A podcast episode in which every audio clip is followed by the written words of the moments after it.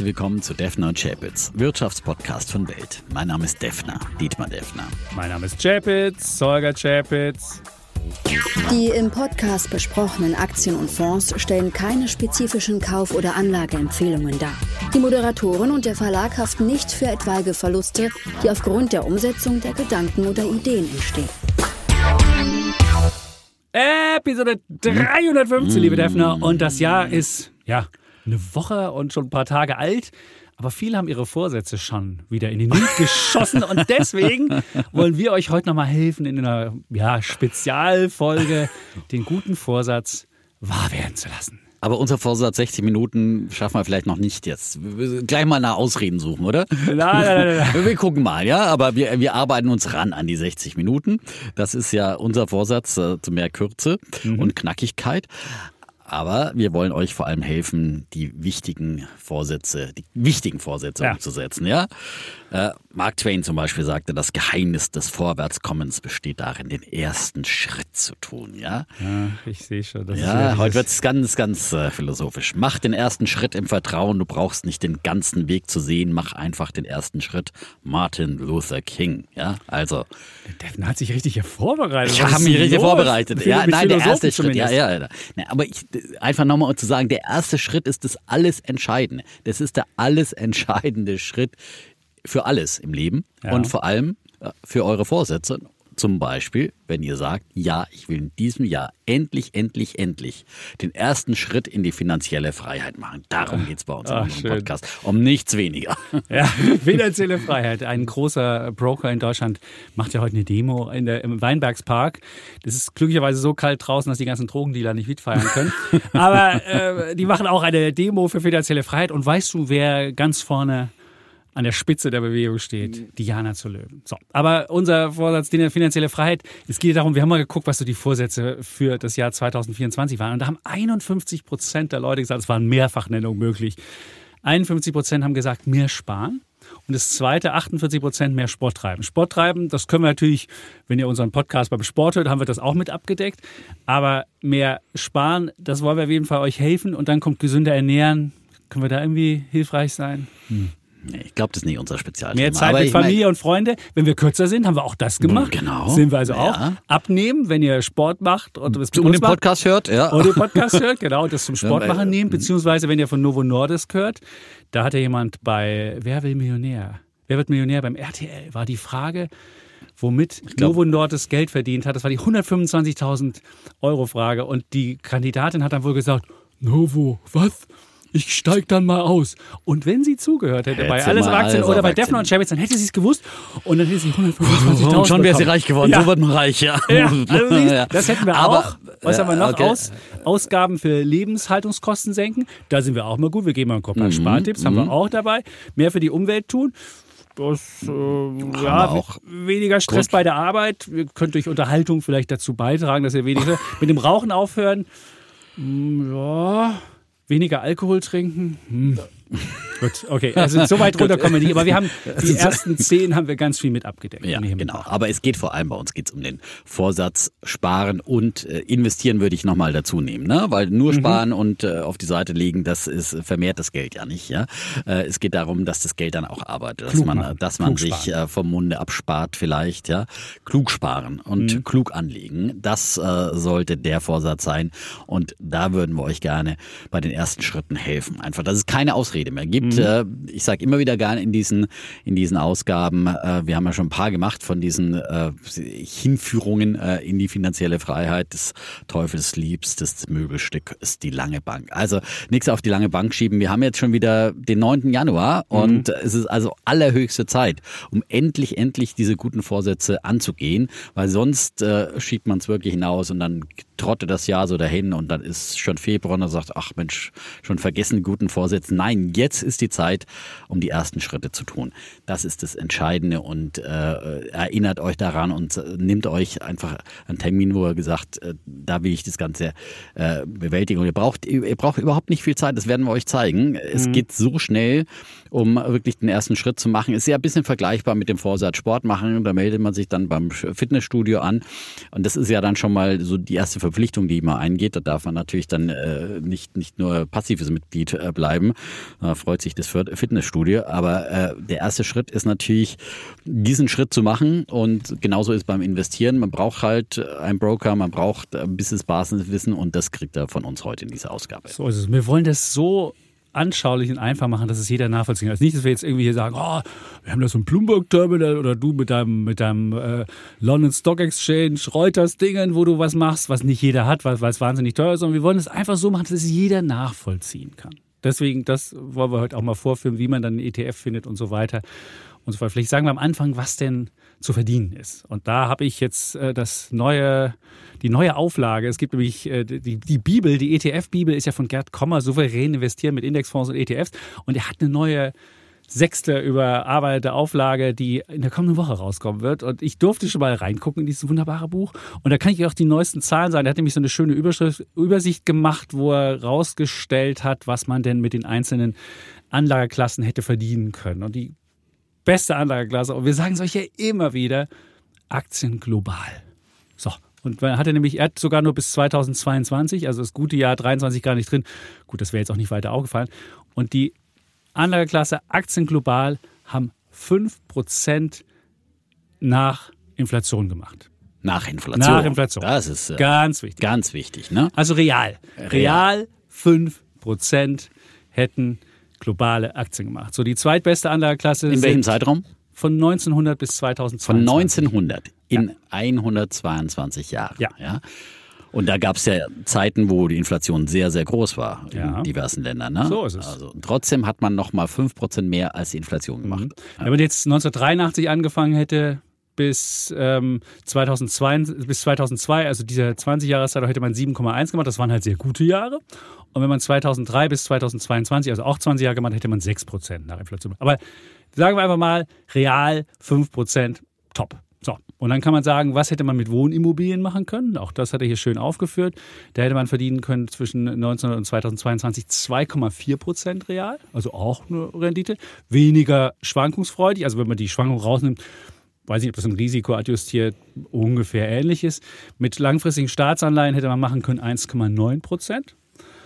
Mit, dem, äh, mit der Sparbuchrendite, ich weiß nicht, wie er das ausgerechnet hat, hätte man immerhin noch 0,7 machen können, mit Gold 0,7 und mit Rohstoffen 0,4. Und da die ja unterschiedliche ja, Charakteristika haben, die andere Klasse, kann man durch eine Mischung dann auch nochmal sein Risiko Rendite-Mix äh, äh, noch verbessern, indem man es kombiniert. Aber das sind so die Sachen, die man erwarten kann. So. Mhm. Na, schon die Steuererklärung gemacht? Wir vom Handelsblatt haben in einem Steuerspezial analysiert, worauf das Finanzamt bei der Steuer 2023 genauer guckt. In unserem PDF-Ratgeber finden Sie die wichtigsten 16 Neuerungen, Einstiegstipps für Elster und vier Wege, wie Sie das Maximum herausholen. Sichern Sie sich also jetzt das digitale Handelsblatt vier Wochen für nur 1 Euro unter handelsblatt.com slash mehrwissen. Und vielleicht nochmal ganz kurz gesagt, was ist eigentlich ein ETF?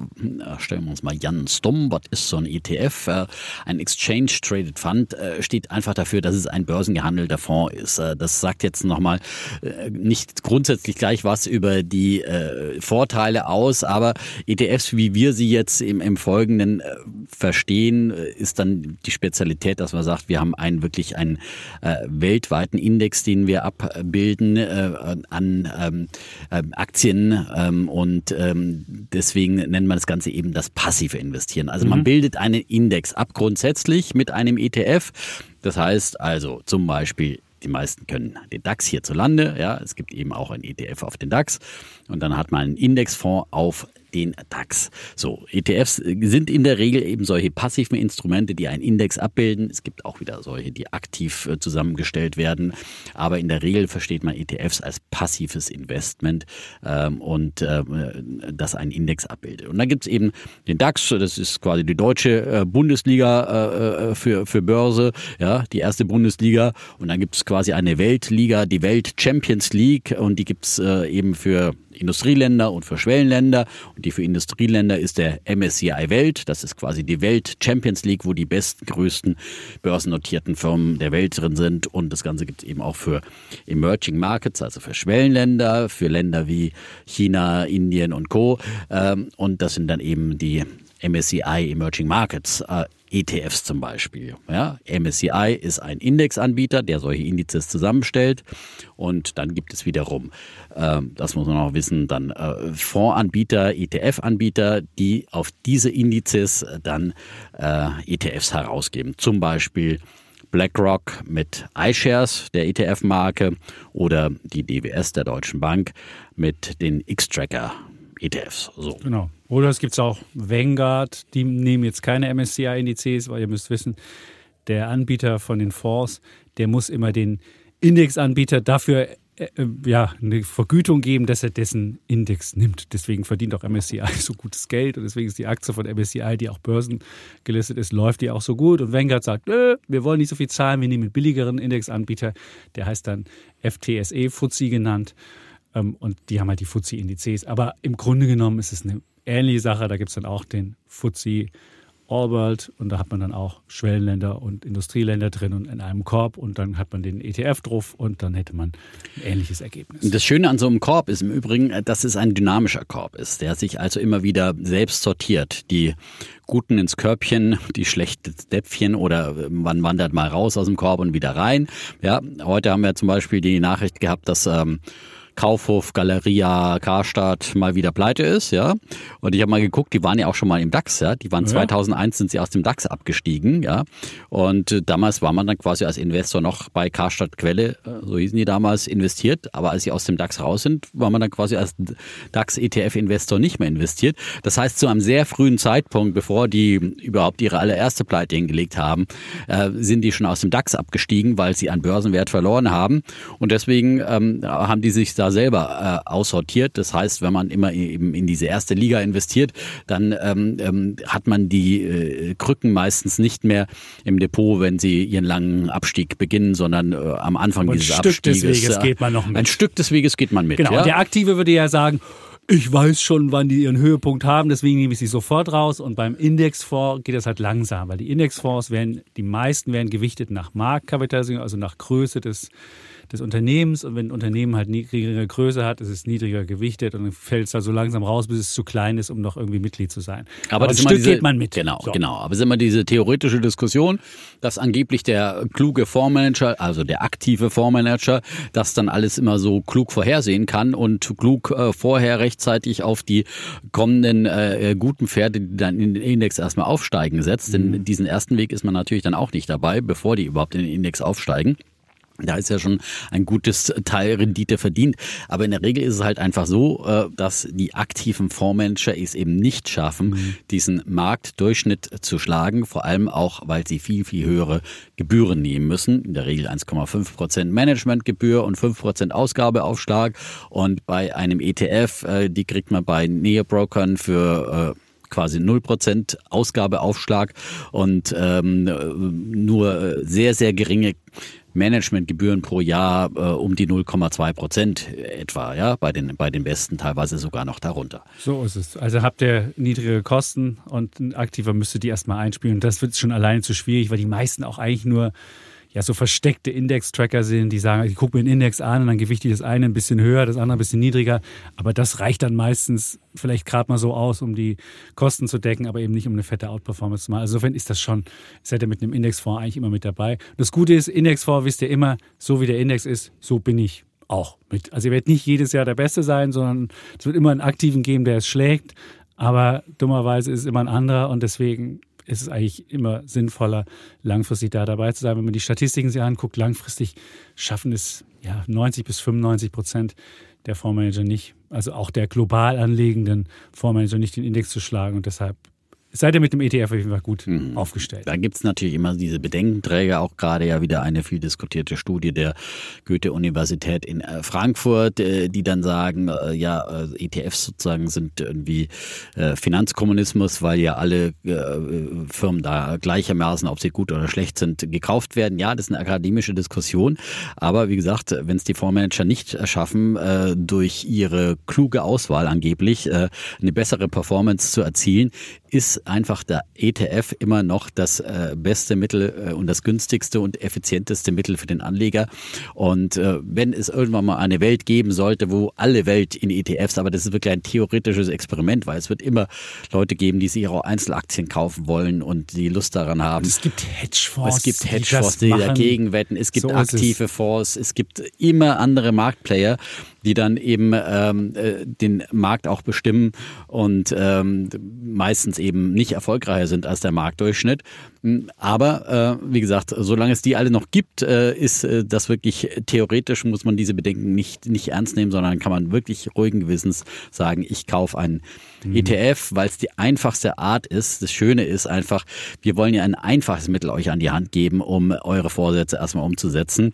Das ist der erste Schritt und der erste Schritt muss einfach sein, weil wenn der erste Schritt so kompliziert ist, wenn man so viel Bücher lesen muss und so viel verstehen muss, äh, dann macht man diesen ersten Schritt nicht. Aber es gibt beim ETF eben keine Ausrede, weil es so einfach ist und weil äh, es im Prinzip ein einfacher Schritt ist, der aber eigentlich am effizientesten auch ist, weil man damit in der Regel über all die vergangenen Jahre äh, immer besser war als äh, die aktiven Fondsmanager mit all ihrem Brain und die klugen von Finanzjournalisten, die hier vor euch sitzen. Und ja, wir alle sind am Ende nicht schlauer als der Markt und die Börse lehrt uns alle immer wieder Demut und äh, deswegen ist es einfach gut, wenn man insgesamt äh, diesen Marktdurchschnitt kauft und äh, dann dabei ist und du hast die Renditen genannt, äh, etwa fünf Prozent nach Inflation und äh, ja, das ist äh, vor Inflation sind das keine Ahnung äh, 8 Prozent ungefähr. 8 Prozent ungefähr 8 kann man erwarten. In guten Jahren kann man mehr haben, in guten Jahren gibt es, weiß ich nicht, 9, 10. Es ist jetzt nicht so, dass man halt immer Jahr für Jahr das hat, sondern es gibt halt mal ein gutes Jahr. Wir hatten ja vergangenes Jahr 20 Prozent mit dem MSCI World. Das Jahr davor hatte man Minus. Also es ist natürlich schwankungsfreudiger. Und, aber wenn man langfristig das anlegt und auch als langfristiges Investment sieht und auch nur das Geld dafür nimmt, was man langfristig entbehren kann, dann sind einem ein Jahr mit minus 20 Prozent oder minus 15 sind einem wirklich egal. Sogar, ist sogar noch positiv, weil man ja günstiger dann, wenn man regelmäßig kauft, kann man ja sogar günstiger wieder nachkaufen. Und das hat ja diese, diese ganzen letzten, würde ich mal sagen, fünf Jahre gezeigt, wenn man stetig immer dabei war und gekauft hat, hat man so viele Chancen gehabt, sogar noch billig zu kaufen, wenn man Monat für Monat kauft. Musste nicht timen selbst, sondern wenn man einfach wirklich einen Sparplan hat und regelmäßig Geld investiert, eine feste Summe, dann hat das eigentlich fast immer war das immer zum Vorteil. Und ich selbst habe es ja, ja selbst gesehen. Ich habe bei Nvidia viel zu früh angefangen, aber hätte ich jetzt einen Einmalbatzen dahin gegeben, es war im November 2021, wäre ich jetzt immer noch dick im Minus. Aber ich habe es auf einen Sparplan gemacht und habe gekauft, Monat für Monat, eine feste Summe und bin jetzt dick im Plus, weil ich halt als Nvidia gefallen ist, runtergegangen ist. Mhm. Das ist genauso mit dem MSCI World. Wobei Einzelaktie und Sparplan ja. ist nochmal was Spezielleres was und auch äh, Spekulativeres und deswegen sollte es jetzt gar nicht das Thema sein, sondern das ist einfach der zweite oder äh, über, übernächste Schritt, dass man sagt, ich mache dann vielleicht auch mal was in Aktien und dann entweder als Einzelinvestment oder als, als Sparplan. Aber der erste Schritt ist wirklich, und das sagen wir immer, das Basis, in, wir brauchen also ein Basisinvestment. Genau. Das ist ein ETF und in der Regel investiere ich eben an diesen, in diesen ETF am besten in Form eines Sparplans. Natürlich, wenn ich jetzt einen großen Batzen Geld darum liegen habe, ähm, dann äh, ist es erstmal wichtig, dass man natürlich dieses Geld nicht zu Nullzinsen irgendwo, es gibt ja leider immer noch viele, vor allem ja, äh, Sparkassen, äh, Raiffeisenbanken, Volksbanken, äh, die Regionalbanken vor allem, aber auch viele andere Institute, die äh, sehr, sehr kümmerliche Zinsen nur zahlen. Auf, aufs äh, Girokonto sowieso nichts, aber auch aufs Tagesgeldkonto. Man muss wirklich gucken, dass das Geld, sein Cash, das man natürlich auch als Polster braucht. Man sollte ja nicht die, die letzte Mark anlegen, sondern und die letzten Euro, sondern ein gewisses Cashpolster haben von ein paar Monatsgehältern möglicherweise, dass man auch für Unvorhergesehenes gerüstet ist, ja. Und mit dem übrigen Geld, was man langfristig entbehren kann, kann man dann auch längerfristig investieren. Aber das Cash zum Beispiel, eben diese ein, zwei Monatsgehälter Cash-Reserve, das kann man auf jeden Fall zum Beispiel in Tagesgeld anlegen, mhm. ja. Und da gibt es mittlerweile Tagesgeldkonditionen von um die vier Prozent, ja, bei verschiedenen Direktbanken, Neobrokern. Da sollte man sich unbedingt umsehen und ähm, da gibt's äh, je nach Summe gibt's da verschiedene Modelle und verschiedene Broker, die da die besten Konditionen dann äh, für einen selbst äh, liefern. Aber ähm, bei Nullzinsen irgendwo ein Batzen Geld rumliegen lassen, das geht einfach gar nicht. Das stimmt. Also wir können ja erstmal anfangen, wir fangen an mit dem Broker raussuchen. Da können wir, ich mhm. habe jetzt hier das Spezial von äh, Stiftung Warentest, Finanztest anlegen mit ETFs und dann kann man auch, da haben die am Anfang auch gleich einen Broker-Vergleich gemacht. Und da müssen wir gar nicht mal unsere Broker nennen. Glücklicherweise sind die, die die hier haben, mit denen, die wir immer äh, auch für gut befinden, ungefähr gleich. Dann kann man einfach mal schauen, wo haben die hier die, die, die Broker. Und da ist auf Platz 1, jetzt muss ich mal hier. Drum, drum, drum, drum, drum, Blätter, Blätter. Er wird hier also real geblättert, ja. Das ist auf jeden Fall so. Ne? Und ähm, wie gesagt, äh, Finanztest ist ja äh, eine ja, äh, äh, ist das eine staatliche Organisation eigentlich? Äh, nee, die, das, die, werden, die werden, ich glaube, die werden kriegen, glaube ich, Zuschüsse aus dem Verbraucherschutzministerium. Ja, aber ist auf jeden Fall, ist es hat keine Interessenskonflikte. Ne? Also natürlich müssen die sich auch äh, finanzieren, nehmen auch äh, Werbeernahmen. Teilweise werden sicherlich auch äh, ihre Tests vermarktet, äh, aber sind, sind sehr, sehr unabhängig. Also von daher. Genau, so, äh, blätter immer noch, du musst ja, ein bisschen. Blätter, ich muss ein bisschen überbrücken, ja. ja. Aber äh, also wie gesagt, äh, wir fangen an, wir brauchen drei Dinge. Wir brauchen einen Broker unbedingt, um unsere äh, finanziellen Ziele zu erreichen. Das ist im Prinzip jetzt im Sportvergleich äh, das Fitnessstudio, ja. ja. Da muss man sich einfach erstmal anmelden. Und das Schöne ist, der kostet nichts, ja. auch wenn man nicht hingeht, ja. Das Fitnessstudio ist ja schon ein bisschen mehr mit Schmerzen verbunden, wenn man da nicht hingeht. Ne? Und ähm, dann äh, Genau, braucht man eben ein Instrument, das sind die Geräte quasi, ja, ja genau, okay. mit denen oder die Kurse, mit denen man dann seine Ziele umsetzt. Das ist bei uns jetzt das ETF, der ETF. Ja. Und äh, genau, dann braucht man auch einen Sparplan, das ist quasi ein Kursplan, ja, also dass man ein Trainingsprogramm hat, ja. Ähm, da führen wir euch jetzt durch. Jetzt fangen wir also an mit dem Broker. Ja? Mit dem Broker, genau. Und da haben die hier bei Stiftung Warentest einfach geguckt, per App, also wo man ein Handy hat. Also das mhm. sollte schon so sein, dass man das auf dem Handy machen kann. Ja, da würde ich sagen, das ist jetzt die junge Generation. Ja, genau. Sie haben auch noch eine Seite hier, wo man sieht per, per normale Internet. Gibt es auch was mit Fax? Nee, mit Fax nicht. Also ich kann ja mal sagen, wer jetzt gerne am Desktop haben will, da haben die als Nummer eins ING, dann haben sie Comdirect, dann haben sie Consors, dann haben sie S-Broker und dann haben sie Flatex, dann haben sie Trade Republic und dann haben sie 1822 Direkt und dann Finanzen Net Zero und dann den Geno-Broker und dann Scalable. So, das wären jetzt so die, die Online-Broker, wenn man einen Browser hat. Ja, so. Und wenn man aber jetzt nicht einen Browser hat, sondern eine App will, da sieht das ein bisschen anders aus. Da hat man auf Platz 1 ING, dann hat man Consorsbank, dann Finanzen Net Zero, Scalable, Trade Republic, DKB, 1822, Flatex. So, und äh, das sind so die, wenn man, okay. äh, wenn man. Äh, Mir persönlich würde der Smart Broker noch fehlen. Okay, ja, steht hier würde nicht. ich noch mit nominieren. Da, und äh, man weiß auch nicht genau, nach welchen Kriterien die jetzt äh, hier ausgewählt haben. Doch, das kann haben. ich dir sagen, was sie gemacht haben. Mhm. Sie haben also, die legen auch relativ viel Wert über zu Datenschutz. Das ist ja viel nicht so, also wie okay. viele Daten werden da von den Leuten genommen und so weiter. Mhm. Wie sind die äh, allgemeinen Geschäftsbedingungen, AGBs formuliert? Wie ist das Gefühl, wie man, wie man, wie man handelt und so weiter? Aber das ist ja immer eine relativ persönliche Sache. Also ja. ich würde immer sagen, ich würde mir vorher einfach mal ein paar Apps anschauen und würde mir dann, würde mich dann gucken, mit welcher fühle ich mich am wohlsten. So. Weil die meisten haben, von denen, die wir jetzt hier genannt haben, haben kostenlose ETF-Sparpläne und das ab äh, Mindestsummen von teilweise 1 Euro, teilweise 10 Euro, teilweise 25 Euro. So, das genau. hat man. Und das Schöne ist ja, so ein Broker ist jetzt keine Heirat fürs Leben, ja, sagen wir auch immer wieder. Ähm, noch nicht mal wie ein Fitnessstudio, äh, wo man sich irgendwie 24 Monate ranbindet und, und dann nicht mal rauskommt, weil man viel Geld zahlen müsste sonst, sondern man kann entweder den Broker jederzeit wechseln oder einfach noch eine Zweitbeziehung, genau. eine Zweitbroker-Beziehung nebenbei aufmachen. Mhm. Wenn man ent, äh, erkennt, jetzt habe ich hier angefangen mit ETF-Sparplans, da war der Broker super günstig und jetzt möchte ich aber auch meine Einzelaktien machen und das sind die ja viel teurer von den Gebühren her, dann sucht mhm. man sich einfach einen neuen und macht da seine Aktien Das ist sowieso günstig und zu empfehlen, dass man, dass man, Zockerdepot vom, dass man vom wenn man mal im zweiten trennt. Schritt Ja. äh, sagt, jetzt will ich auch mal ein bisschen mehr spielen, jetzt brauche ich mehr Kitzel und will, will ich auch ein bisschen mehr aktiv sein, äh, weil man Blut geleckt hat und jeden Morgen alles auf Aktien und einmal in der Woche Defner Chapitz hört, dann äh, macht man sich einfach ein, ein zweites Depot bei einem äh, Broker, der dann gerade für Einzelaktien auch günstig ist. Ne? Das sind jetzt vielleicht die Spitzenreiter hier nicht die allergünstigsten von den von den äh, Gebühren her für Einzelaktien, äh, äh, würde ich jetzt Genau. mal so sagen auf Anhieb. Es gibt aber, aber wer, wer jetzt erstmal anlegen will und einfach sagt, ETF Schwachstellen, für den sind die, die jetzt hier die Stiftung Warentest genommen hat, völlig Genau. okay. Und natürlich, wenn ihr schon einen Broker habt, ja, dann guckt ihr mal, wie sind da die Bedingungen. Und selbst bei Hausbanken gibt's ja teilweise auch äh, den einen oder anderen kostenlosen Sparplan. Dann hat man einen Schritt weniger zu bewältigen. Aber ansonsten gilt, ein Broker neu zu eröffnen an einem Brokerkonto, das ist heutzutage wirklich eine Sache von Einer Stunde. Äh, einer Stunde ja? Eine Stunde, wirklich eine Stunde. Man setzt sich hin. Ich habe das, äh, meiner Frau habe ich jetzt einen am Wochenende noch äh, übergeholfen und habe 20 Euro Prämie bekommen. Wow. Äh, ja, ich habe sie geworben sozusagen und das ging wirklich total schnell. Muss ich einfach einmal anmelden. Das Umständlichste ist jetzt mal in Anführungsstrichen, Umständlichste ist, die, dass man sich authentifizieren muss. Und das macht man einfach immer. Also früher musste man zur Post gehen, das war Postident, furchtbare Sache. Man stand in der Schlange mit den Leuten, die Pakete abgegeben haben oder abholen wollten und das war immer schlechte Stimmung.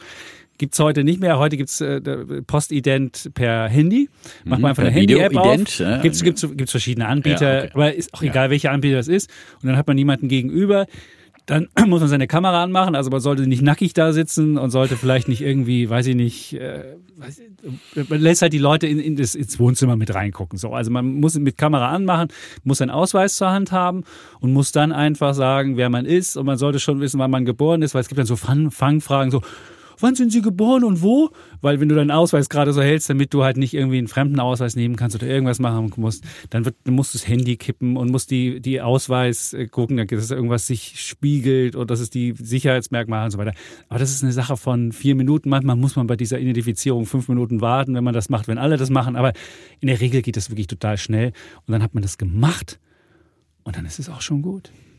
Und bei vielen dieser Broker, die genannt wurden, gibt es auch attraktive Tagesgeldkonditionen, muss man Genau. dazu sagen. Das sind ja auch äh, dann, teilweise muss man auch bei Tagesgeld ja mal darauf achten, achten sind das jetzt Marketing-Sachen, äh, wo man wirklich für ein paar Monate nur gelockt werden oder sind es jetzt eher dauerhaftere Angebote? In der Regel natürlich auf Ewigkeit sind die sowieso nie äh, festgelegt. Tagesgeld ist Tagesgeld. Tagesgeld ist Tagesgeld. Du ne? kannst dein Tagesgeld täglich wegnehmen Genau, und die genau. können täglich die Zinsen So anpassen. ist das genau. ist der Deal. Das ist der Deal.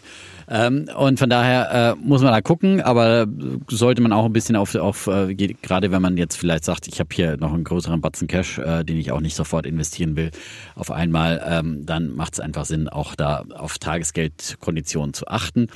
Aber zu sagen, ja, da kriege ich jetzt 4% Tagesgeld, warum soll ich denn eigentlich noch mit Aktien anfangen? Das ist eben auch nicht äh, der Weisheit letzter Schluss, weil wie gesagt, langfristig bringen Aktien dann eben eher in die Richtung 8 bis 10 Prozent Rendite vor Inflation. Ähm, und äh, ja, wenn man mit Tagesgeld äh, einen positiven Realzins erwirtschaften kann, äh, dann äh, kann man ja schon froh sein. Jetzt gerade ist ja die Inflation äh, bei 3,7 Prozent. 3,7, genau. Und wenn du vier hast, hast du und wenn 0,3 4%, reale hast Rendite. Du, genau, hast du gerade nochmal, äh, also Ja. keinen keinen Geldverlust, wie man jetzt die all die letzten. Jahre hast, ja. Kein Geldwertverlust, genau, oder kein Kaufkraftverlust. So, ähm, das muss man immer wieder damit berechnen, auch wenn man denkt, oh, auf 4 Prozent, so geil. Ähm, aber wenn die Inflation immer noch so hoch ist, dann ist äh, das relativiert. Und die 4%, da würden wir uns für fast schon festlegen, werden auch nicht so bleiben in diesem Jahr. Wahrscheinlich wird die EZB die Zinsen senken und sobald die EZB die Zinsen senkt, wird auch der Einlagensatz für Banken gesenkt und dann werden natürlich die Tagesgeldangebote auch relativ schnell wieder nach unten gehen und dann kriegt man keine 4% mehr. Und alleine das schon aber wenn man erstmal anfängt und sagt, okay, ich habe erstmal da die 4%, hat man erstmal eröffnet, hat alles schon gemacht, dann ist schon mal, der erste Schritt ist schon mal getan. Genau. Und dann kann man relativ einfach, wenn man dann bei einem, äh, es kommt darauf an, welchen, welchen, welchen Anbieter man hat. Bei manchen ist es so, dass das Tagesgeldkonto auf einem Extrakonto ist und man das dann wieder rumschicken muss, um das dann irgendwie in den ETF-Sparplan zu schicken, dass es dann irgendwie zwei Konten sind. Bei cleveren Anbietern ist es so, dass es eine Sache ist, dass man einfach dann sein Geld da hat und wenn man dann sagt, oh, ich will von dem Geld jetzt fünf Euro äh, ausgeben für, weiß ich nicht, einen Sparplan X oder Sparplan Y, kann man es direkt nehmen und bei anderen muss man es erst rücküberweisen. Auch das sollte man vorher sich nochmal anschauen, wie genau diese Struktur ähm, geschaffen ist. Da gibt es schönere und weniger schöne Angebote. Und jetzt haben wir das schon mal, oder? Jetzt haben wir schon mal, den Broker haben wir, wir haben schon unseren Ausweis geschwenkt und wir haben schon das gemacht. Und das geht wirklich in, innerhalb von einer Stunde hat man das. Dann hat man da eine Kontonummer, wo man sein Geld über, hin überweisen muss von dem Referenzkonto, was man gerade hat. Mhm. Dann hat man die, erste Euro, äh, die ersten Euro drauf und jetzt suchen wir Jetzt. ETF. Jetzt geht's los. Jetzt geht's also jetzt suchen wir also Das Basisinvestment. das Basisinvestment, ja, unser unser unseren Kurs, mit dem wir beginnen wollen oder Ja. unser, unseren äh, unser Trainingsgerät, ja. Ja. Ähm, so und äh, wie gesagt, grundsätzlich ist es einfach sinnvoll, dass man so breit streut wie möglich, ja. Also das ist äh, je breiter gestreut. Wir fa- fangen jetzt mal an in den Aktienmärkten weltweit in eine Anlageklasse namens Aktien eben, äh, die ja reale Werte sind. Ja. Das ist ja, da kauft man ja eine Firma, ja, ich werde einfach Anteilseigner an einer Firma. Das ist nichts anderes als eine Aktie. Ja. Ich habe einen Bruchteil einer Firma, der mir gehört. Du wirst mit, Kapitalist. Mit allem, was, ja, im wahrsten Sinne des Ja. Wortes. Ja. Ja. Marx hätte seine Freude daran, ja, weil endlich kommt das Volksvermögen in die Hände des Volkes, ja. Und äh, ja. nicht, es gibt nichts Besseres, ja, um äh, äh, quasi äh, Marx umzusetzen als Aktien, ja, Als den Aktien ETF. fürs Volk, ja, Gut. und den ETF, ja, und dann habe ich äh, Anteil an dem weltweiten. Genau, Äh, wenn man weltweit nicht macht, dann würde man das. Volksvermögen, Wenn ich. Mhm. mal wieder mit meiner kirchlichen Metapher, dann wäre man ein agnostischer Investor. Wenn man die ganze Welt investiert. Wenn man sagt, ich nehme die ganze Welt. Ich sage nicht, oh, ich sehe in China was oder in Indien was oder in Deutschland was oder in Amerika was, sondern ich sage einfach, ich nehme die Welt, wie sie ist. Und egal, wo auf der Welt irgendwas passiert, positiv wie negativ, bin ich mit dabei. Zwar nur klein, äh, weil ich ja nicht gesagt habe, oh, ich nehme jetzt Indien und auf einmal wird in Indien gewählt und man weiß der toll, was da passiert, aber mal explodiert der Markt. Dann explodiert er bei mir nur ganz klein, weil Indien natürlich nur einen kleinen Anteil hat, aber ich bin auf jeden Fall dabei.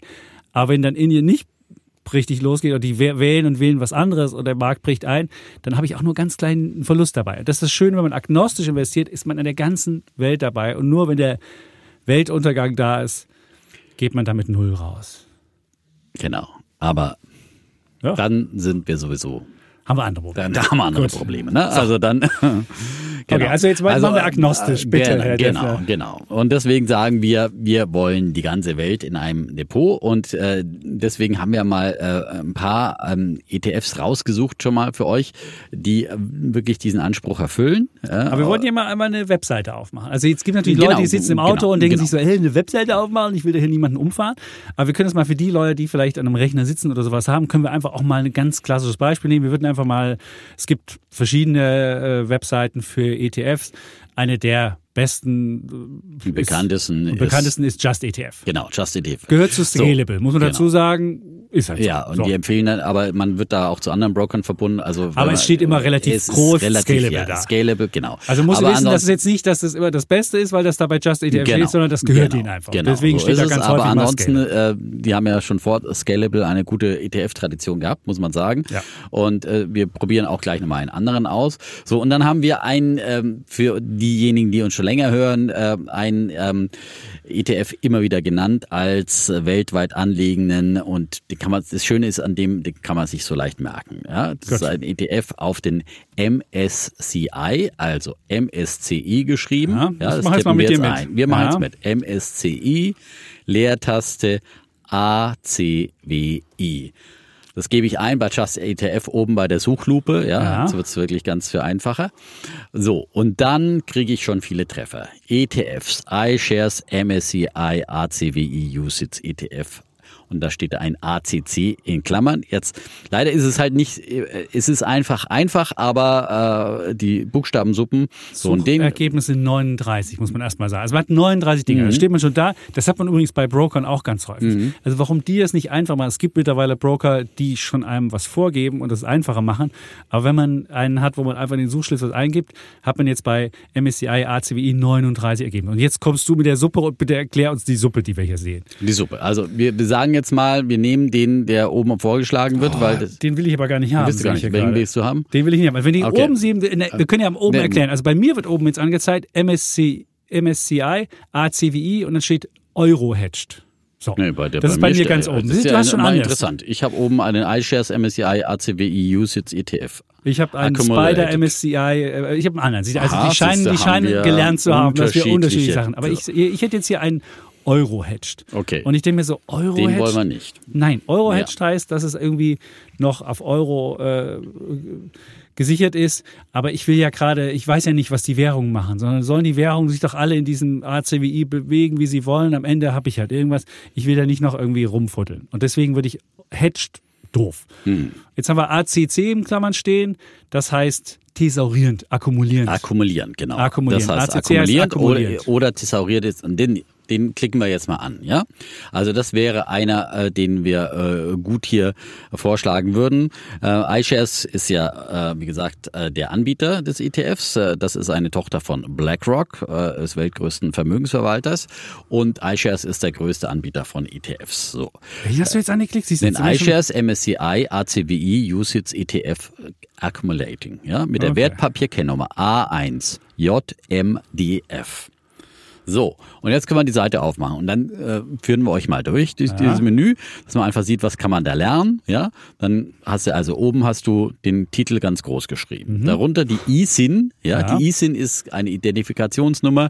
Ähm, leichter ist aber die WKN, die Wertpapierkennnummer. Die hat nämlich immer nur sechs Stellen und die kann man sich dann eben auch leichter mal aufschreiben oder oder merken, aber aufschreiben, deswegen nennen wir die ab und zu mal im Podcast, äh, weil die kann man mal schnell mitschreiben, aber die die ISIN hat ja immer irgendwie, keine Ahnung, zehn ISIN hat den Vorteil, dass man immer sieht, wo ist der Fonds aufgelegt. Das sind nämlich die ersten beiden Buchstaben IE, das wäre in Irland. Jetzt muss man auch wissen, wo ein Fonds aufgelegt hat. Das hat auch steuerliche Implikationen, muss euch jetzt nicht kümmern, aber es hat den Vorteil, dass zwischen Irland und Amerika es bestimmte Sondersteuerabkommen gibt und dass dann die Quellensteuer nicht so hoch ist und dass es dann einen kleinen Vorteil gibt, wenn es in IE aufgelegt ist. So, das wollte ich nur kurz sagen. Also man hat auch an der ISIN am Anfang immer sieht man DE wäre für Deutschland, glaube ich, und LU für Luxemburg.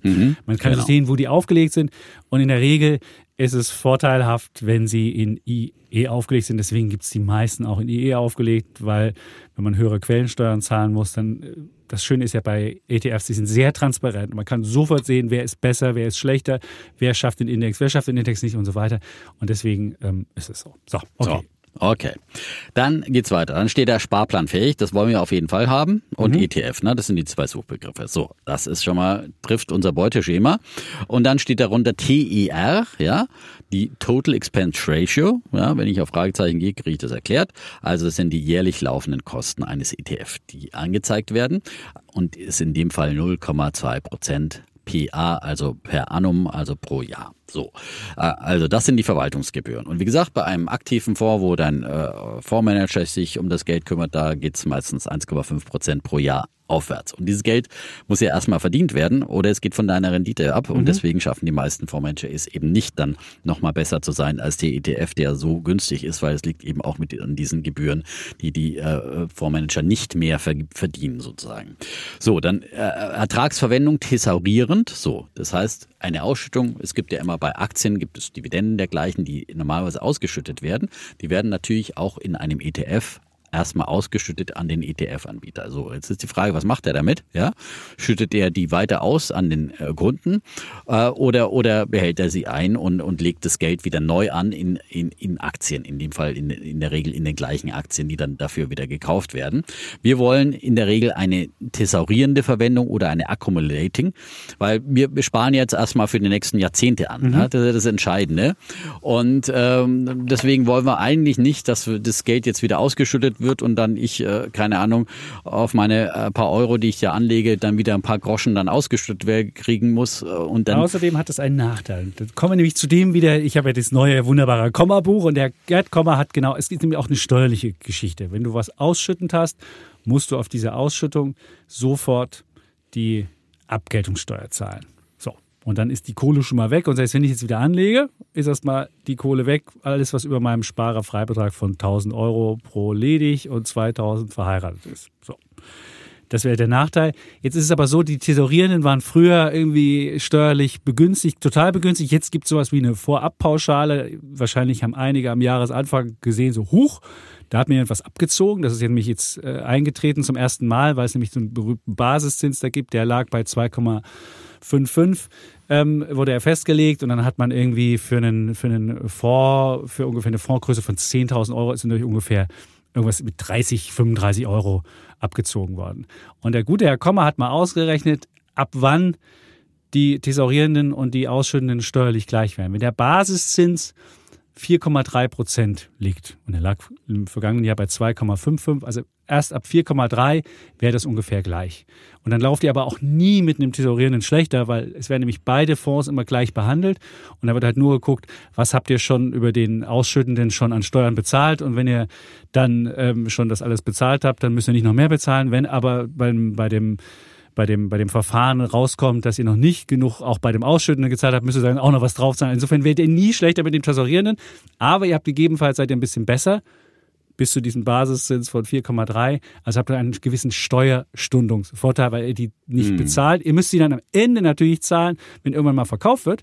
Also das wird euch nicht erlassen, aber ihr habt zumindest noch nicht die Steuer jetzt bezahlt, sondern die kann noch ein bisschen mit mit dem Zinseszins und mitwachsen. Genau. Und das ist der Steuerstundungseffekt, deswegen ist Aber das alles Entscheidende ist, äh, dass man vor allem, dass es einfach ist, ja. ja, und dass man nicht dann wieder vergisst, äh, dieses ausgeschüttete Geld wieder anzulegen, weil das müsste man dann wie spätestens jedes Quartal oder manchmal öfters, je nachdem, je nach ETF, äh, dann wieder anlegen und äh, dann wieder ETF-Anteile für diese kleine Summe kaufen. Das macht man dann wieder nicht und äh, dann verschenkt man nämlich den sogenannten Zinseszinseffekten. Ja, also Wie der Name schon sagt, Zinseszins ist eben nicht nur der Zins auf das erstmals angelegte Geld, sondern auch auf, das, auf den Zins. Zins. Auf den ja? Zins. Der Zins auf den Zins, ja. Genau. ja? Auf die äh, meinetwegen 100 Euro angelegt, 10 Prozent Zinsen und äh, 10 Euro kommen dazu. Da hat man im nächsten Jahr schon eben auf 110, äh, 110 Euro äh, 11 äh, äh, Euro genau. Zinsen. Ne? Ja, ja. Und so mit diesem Zinseszinseffekt, das ist ja das große Wunder am ETF.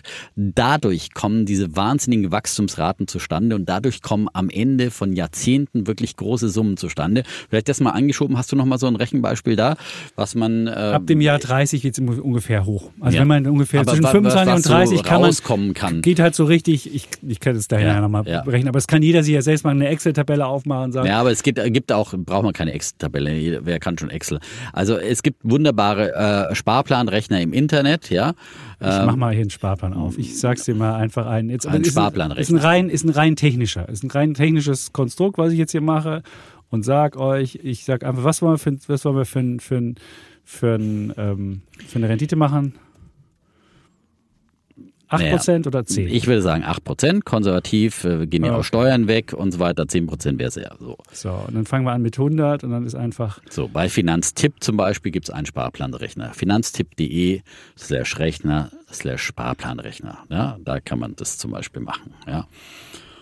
Und man sieht halt, dass der, der große, das große Ding geht halt los ab ungefähr 25 Jahren. Deswegen ist auch, oder ab 30 Jahren, deswegen ist auch Warren Buffett erst spät sehr reich geworden. Auch das genau. ist einfach lang, ist einfach alt geworden oder auch äh, Charlie Munger, jetzt ist er ja tot. Aber auch der hat sein großes Vermögen erst weiterhin gemacht. Das war jetzt nicht nur, dass er so geil ist und so toll angelegt hat, sondern einfach die Zeit für sich hat spielen lassen.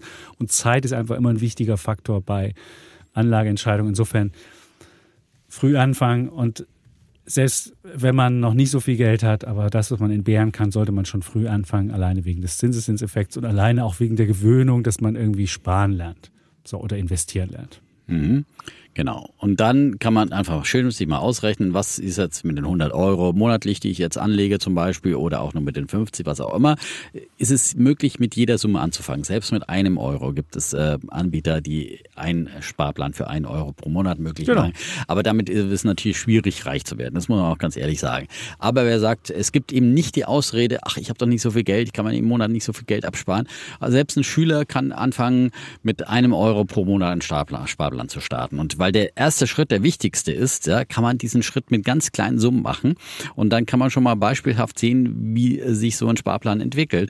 Und wenn man dann ein bisschen Ferienarbeitsgeld verdient oder was auch immer, die erste Kohle dann in der Ausbildung, wann auch immer verdient, dann stockt man natürlich den Sparplan auf und mit jeder Gehaltserhöhung stockt man auf und äh, man ist dabei und fängt damit an. Aber so wie man früher auf Sparbuch angezahlt hat, macht man jetzt seinen Sparplan und, äh, und sieht das Geld wachsen und gedeihen. Ja? Genau, ich habe jetzt mal geguckt, wenn du 100 Euro einfach anlegst und nicht mal was regelmäßig einzahlst, aber du sagst, 100 Euro hast du schon nach 30 Jahren verzehnfacht 1000. Da hast du noch nicht während der Nur einfach 100 Euro. Genau. Und ja. der große und der große Renner kommt wirklich so ab ja, ja, 25, da haben wir dann auf einmal, oder ab, ab Jahr 20 haben wir 500 und dann auf einmal brrr, zieht das nach oben, weil dann einfach die Summen größer werden und dann eben auf die größeren Summen dann eben immer wieder dieser neue Zins. Und das ist schön, wenn man auch eine, es ist ja auch doll, wenn man eine Dividendenaktie beispielsweise kauft und hat am Anfang eine Dividendenrendite von, weiß ich nicht, äh, drei Prozent. Aber da die ja immer weiterläuft und immer die Dividende steigt, hat man irgendwann auf, sein Einge, auf seine erste Summe, die man eingezahlt hat, irgendwann eine Dividendenrendite von 30 Prozent und 40 Prozent und 50 Prozent, weil man halt jung angefangen hat. Und das ist, funktioniert ähnlich, wenn man, wenn man äh, ganz früh anfängt und lange was laufen lässt, dann hat man einfach diesen, diesen wunderbaren äh, Zinseszinseffekt, der auf alle Belange funktioniert, auf Dividenden als auch auf äh, Kurs und auf äh, andere Gewinne. Und deswegen sollte man halt früh anfangen. So, ich mache jetzt aber nochmal ein, ein Beispiel. Äh, ja. 100 äh, monatliche Sparrate hier bei Finanztipp. Ja. Monatliche Sparrate 100 Euro. Anlagedauer 40 Jahre. Wenn jetzt ein, 40, äh, ein 20-Jähriger ja. hier spätestens anfängt, äh, hat er auf jeden Fall 40 Jahre, bis er irgendwie mal in, in, in Richtung äh, Rente oder sowas geht. Und das ist ja ein Ziel des Sparens, ist ja möglicherweise äh, eben seine private Altersvorsorge, weil wir wissen ja, die Rente allein, die reicht nicht aus. ja. Aber das Schöne ist, ihr könnt auch vorher, wenn er irgendwann mal sagt, ach, jetzt will ich mir doch eine Wohnung kaufen und braucht das Eigenkapital, dann kann man auch jederzeit raussteigen. Es ist eben keine Lebensversicherung, wo man nicht mehr rauskommt, sondern beim ETF kommt man auch jederzeit wieder raus. Das ist das Gute. So äh, Anlagedauer 40 Jahre, Jahreszins 8 Prozent. So ja. jetzt berechnen. Tap, tap, tap. Dann hat man eingezahlt in dieser Zeit 48.000 Euro. Ja. Aber das auch. Endkapital sind 324.180 Euro, ja. Also aus 48.000 sind 324.000 geworden. Ja, das ist jetzt keine ganze Verzehnfachung, aber es ist halt eine Wahnsinnssumme und die Zinsen allein sind 276.180, ja, die sich da äh, zusammen addiert haben. Mhm. Und ja, dann kann man das Spielchen zu lange machen und äh, gucken, wie lange, wie viel muss ich denn äh, sparen, bis ich eine Million zusammenkomme, bekomme, ja. Da muss man ja eher in Richtung, äh, da vielleicht ein bisschen länger. Äh, wir das kannst du auch hier eingeben. Wenn du einen anderen nimmst, jetzt zinsen-berechnen.de, hm. kannst du sagen, ich habe die Endsumme will ich haben, ich habe die Rendite, wie viel muss ich einzahlen? Also das kann man auch, da gibt es auch äh, Sparplanrechner, die, die das machen. Ich finde mal zinsen-berechnen.de haben übrigens das gleiche Ergebnis ja. gemacht wie du eben. Ja. Und da kannst du aber verschiedene Komponenten angeben. Oder kannst auch sagen, ich habe eingezahlt so und so viel, hab rausgekriegt das, sag mir mal, was meine annualisierte Rendite ist. Du kannst dir da alles rumrechnen lassen und das ja, stimmt. ist schön. Zinsen minus berechnen hat noch viel, viel mehr Rechner. Ja, ja. ja, ja, ist es gleich wieder ein bisschen komplizierter. Also entweder der Finanztipp und einfach googeln Sparplanrechner und dann kriegt man viele mhm. Angebote. Ja, so das der kleine Exkurs. Aber es ist so wichtig und jedes Mal, wenn ich Kollegen hier zeige, warum ist es wichtig, einen ETF zu machen, dann zeige ich mhm. ihnen eben auch, was hinten rauskommt. Und es gibt immer großes Staunen, wie mhm. das Geld sich vermehrt wert, ja, wenn man eben hier äh, mit kleinen Summen über lange, lange Jahre einsteigt und spart und den Zinseszinseffekt nutzt. Das Geheimnis, der Zauber des Zinseszinseffekts. Warren Buffett hat ihn mal den Schneeballeffekt genannt. Genau. Und wie gesagt, auch hier zeigt sich wieder, wenn ich mir das angucke, ab Jahr 25 haben wir gerade mal 100.000 und dann die restlichen 15 haben wir dann, gehen dann einfach wieder hoch bis auf 324, wird halt dann immer mehr. Und wenn ich dann nochmal zehn Jahre länger mache, dann der Schneeball immer groß. ist einfach so, bei Warren Buffett in dem Buch steht ja auch drin, man muss nur den richtigen Berg finden und man muss den richtigen Schnee haben und dann rollt man den Schneeball den Berg runter genau. und dann wird er immer größer, größer, größer und genauso so, Funktioniert das war der kleine Exkurs, genau. Gut. So, und möglich ist das jetzt eben zum Beispiel mit einem weltweit anliegenden ETF. Da sind wir ein bisschen, äh, das war der kleine Exkurs, von da aus sind wir gestartet. Wir waren ja beim iShares MSCI ACB. Du hast thesaurieren, genau. du hast thesaurieren, da kam ich bei einer Steuer und dann genau. steht noch was daneben, Replikation, auch genau. ganz wichtig. Mhm. Und da steht in dem Fall Sampling, ja. Äh, das darfst du mal erklären, ja. du bist doch Sampling. Es gibt, es gibt, das bei, es gibt zwei, es gibt das bei zwei. Grundsätzlich. Grundsätzlich gibt es zwei Arten, wie ein Index nachgebildet werden kann. Das eine ist physische Replikation. Also ich sage beim DAX habe ich 40 Titel, kaufe ich alle 40 Titel mit der Gewichtung, wie es im Index ist, und dann habe ich ihn physisch nachgebaut.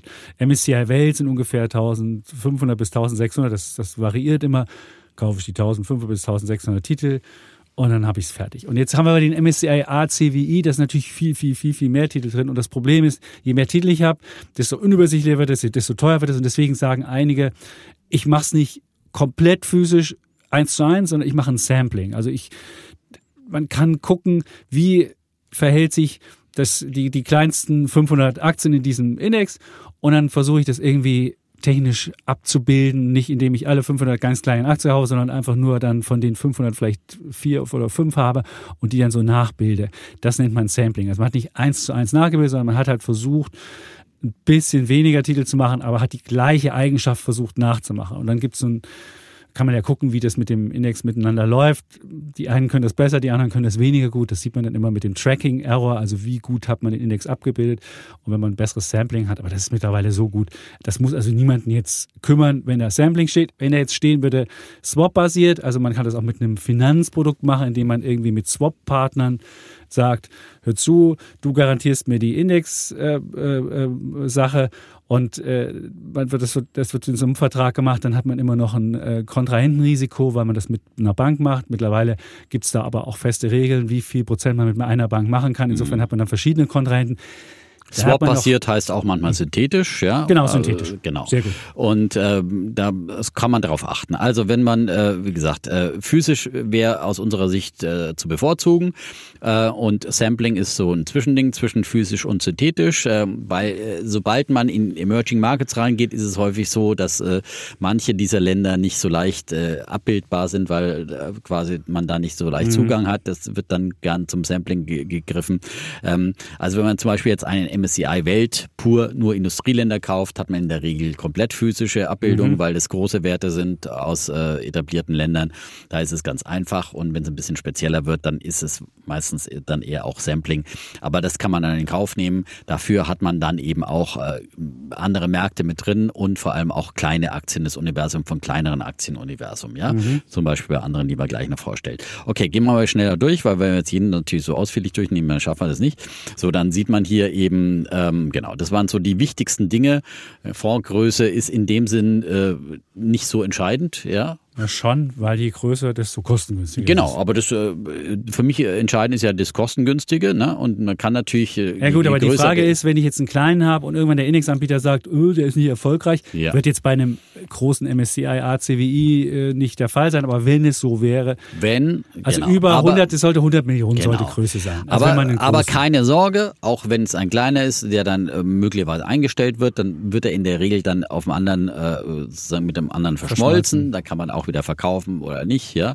Ähm, aber ähm, ganz wichtig nochmal an der Stelle, es ist ein Sondervermögen, ein Fonds. Also wenn die Bank irgendwie Schwierigkeiten kriegen sollte, der Fondsaufleger oder die Bank oder, oder der, der Broker, Broker, ja, es ist immer ein Sondervermögen, es ist immer ein Extratopf, in dem äh, deine Aktien drin sind äh, und, und dein ETF drin sind.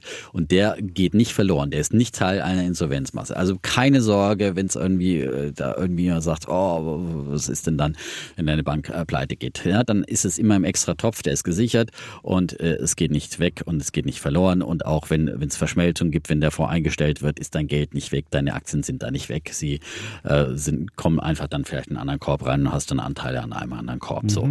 Deswegen ist es nicht die entscheidende Dings, auf die man achten muss, meiner Meinung nach. So, ähm, so und dann gibt es noch ein paar, ja. Äh, Positionen steht da hinten drin, da steht man halt, wie viele Positionen man drin hat. Genau. 2474. Genau. Das sind jetzt die, die direkten Positionen, ne? genau. Und die nicht gesampelten, ähm, so. Dann äh, steht immer noch Vorwährung, das ist dann der Fonds, in dem äh, quasi der, der Fonds gehandelt wird, aber, aber du egal. kaufst ihn ja eh in Euro. Ja? Bei deinem Euro. Broker kaufst du ja. ihn in Euro. ob da jetzt Dollar steht oder ja. nicht Dollar, Hauptsache es steht nicht irgendwie Hedge da, weil, weil was gehatcht ist.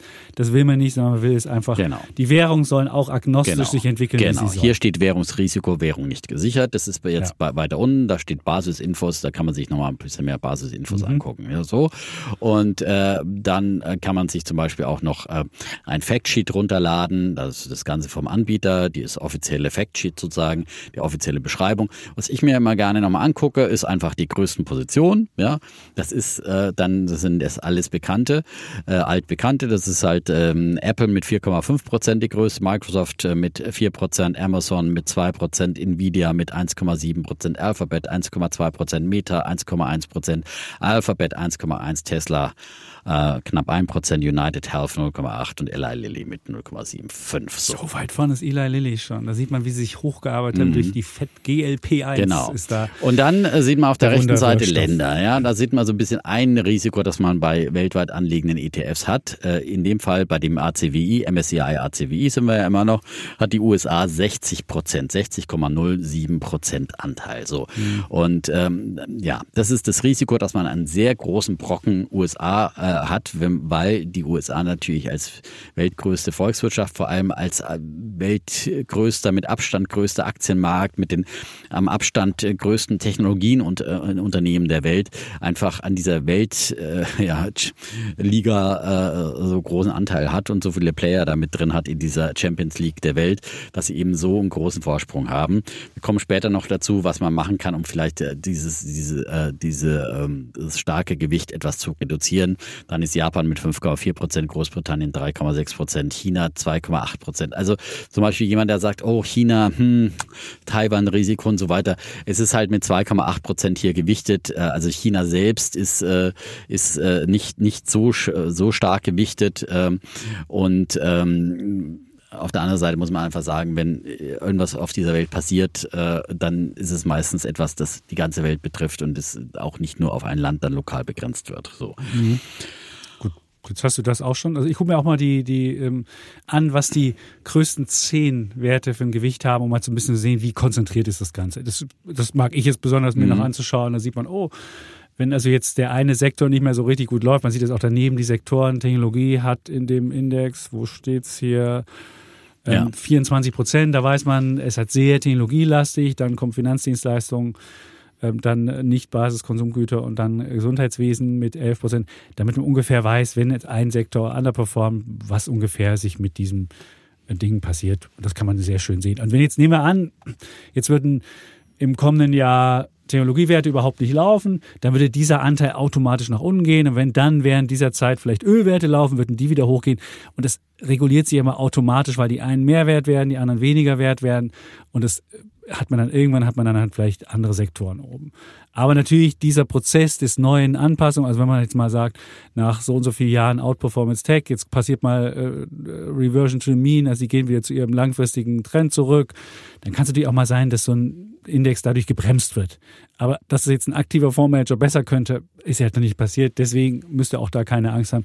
Dann habt ihr halt mal, so wie ihr eine Outperformance durch Tech hattet, vielleicht auch mal eine kleine eine kleine, ja, weniger gute Phase, aber ähm, das ist halt Und ich habe ich hab zum Beispiel drei aktive Fonds auch in meinem, ja? die teilweise auch seit langem ja schon angespart werden, auch weil es früher ETFs nicht gab und habe einen äh, ETF-Sparplan, einen weltweit anlegenden. Ja. Und was war der beste Fonds in den letzten Jahren? Natürlich war es der ETF, ja. Und mhm. äh, so, die anderen sind wieder nicht reingekommen. Selbst ein Star-Fondsmanager, Henry Geber, den ich sehr schätze, der auch oft bei uns mhm. hier bei Alles auf Aktien ja, war und so weiter und gute Ideen hat, ein guter Philosoph ist, aber mit all seinen Ideen, mit all seinen, äh, was sie immer erzählen, ja, Datenmodellen und äh, teuren Analysen und KI, die eingesetzt wird. Mit all diesen klugen Gedanken haben sie es nicht geschafft, den weltweiten Index zu schlagen im letzten Jahr, äh, den ETF. Und das zeigt einfach, äh, wie, wie herausragend die Idee ETF ist. Immer noch. Wie gesagt, das kann sich auch im Laufe von Jahren ändern. Je mehr Leute irgendwann wenn, äh, dann in ETFs sind und wenn es irgendwann mal weit über 50 Prozent, 60, 70, keine Ahnung, dann kann es auch sein, dass der aktive Fondsmanager durch aktive aktives Stockpicking immer besser wird, ja, und äh, auch einen weltweiten Index äh, schlagen kann. Aber in der Regel ist es eben nicht so, höchstens mit Spezialitätenfonds, kommen wir vielleicht auch später noch mhm. dazu. Aber da ist natürlich auch das Risiko dann viel, viel größer. Wenn genau. ich einen reinen Tech-Fonds habe, äh, dann kann ich natürlich auch mal im anderen Jahr wieder minus 50 Prozent machen. So ist es. Also insofern seid ihr mit dem schon mal gut. So, jetzt haben wir, haben wir den mal hier gezeigt und ihr könnt, aber ich bin mir immer noch nicht sicher, ob alle Menschen wissen, wie sie jetzt genau auf deinen iShares MSCI ACWI gekommen sind. Also ich bin jetzt gebe ja oben was ein, ich habe ja das gleiche eingegeben wie du und wir haben was unterschiedliches bekommen.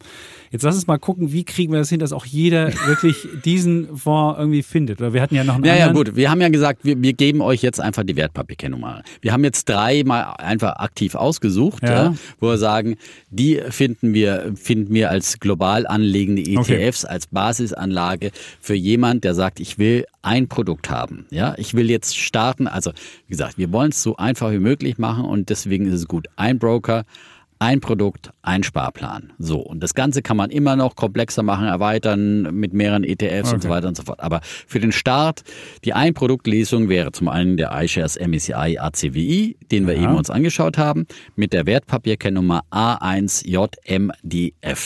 So, jährliche Gebühren 0,2 Prozent. So Dann haben wir auch einen Konkurrenten, den habe ich zum Beispiel, ja. äh, den Konkurrenten aus dem Hause, du hast gerade gesagt, Vanguard ist auch ein Anbieter, der einen anderen Index, von einem anderen Indexanbieter, der aber ähnlich äh, strukturiert ist, eben auch die ganze Welt abbildet. Das ist der FTSE, spricht man auch FTSE aus. FTSE All World. Ja, Vanguard, FTSE All World. So, und der hat die Wertpapierkennnummer A2PKXG. Der hat äh, fast die gleichen Gebühren jährlich, 0,22, einen ganz kleinen Ticken mehr. So. Mhm.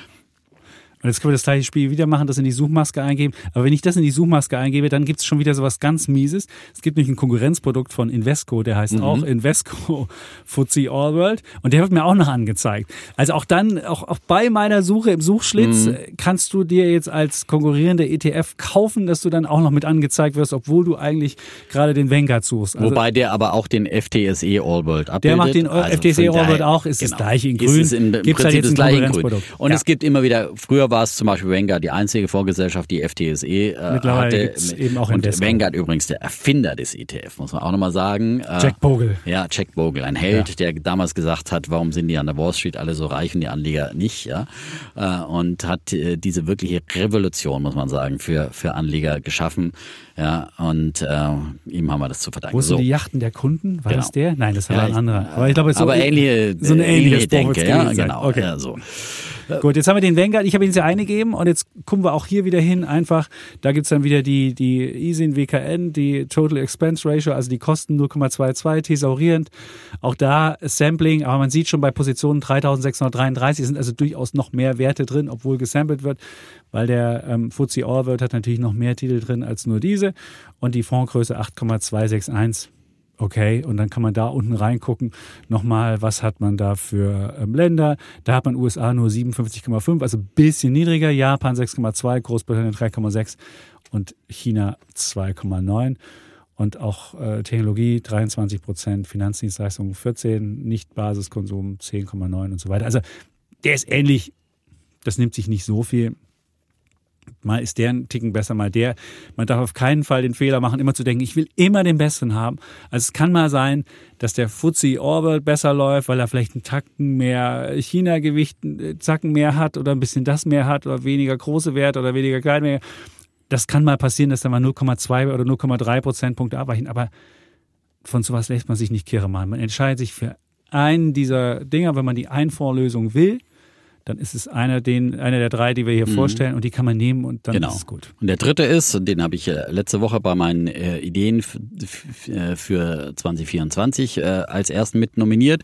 Ähm, und das ist einer eben, der äh, noch breiter investiert, weil er auch äh, kleinere Aktien weltweit mit abbildet. Das ist der Index ist der MSCI All Country World EMI, ja, also MSCI ACWI IMI und äh, in dem Fall äh, aus dem Hause Spider, also SPDR. Also viele, viele Vierbuchstabenlösungen. Mhm. SPDR, MSCI, ACWI, IMI. Also ich sage euch ganz kurz die Wertpapierkennnummer und das ist die A1JJTD.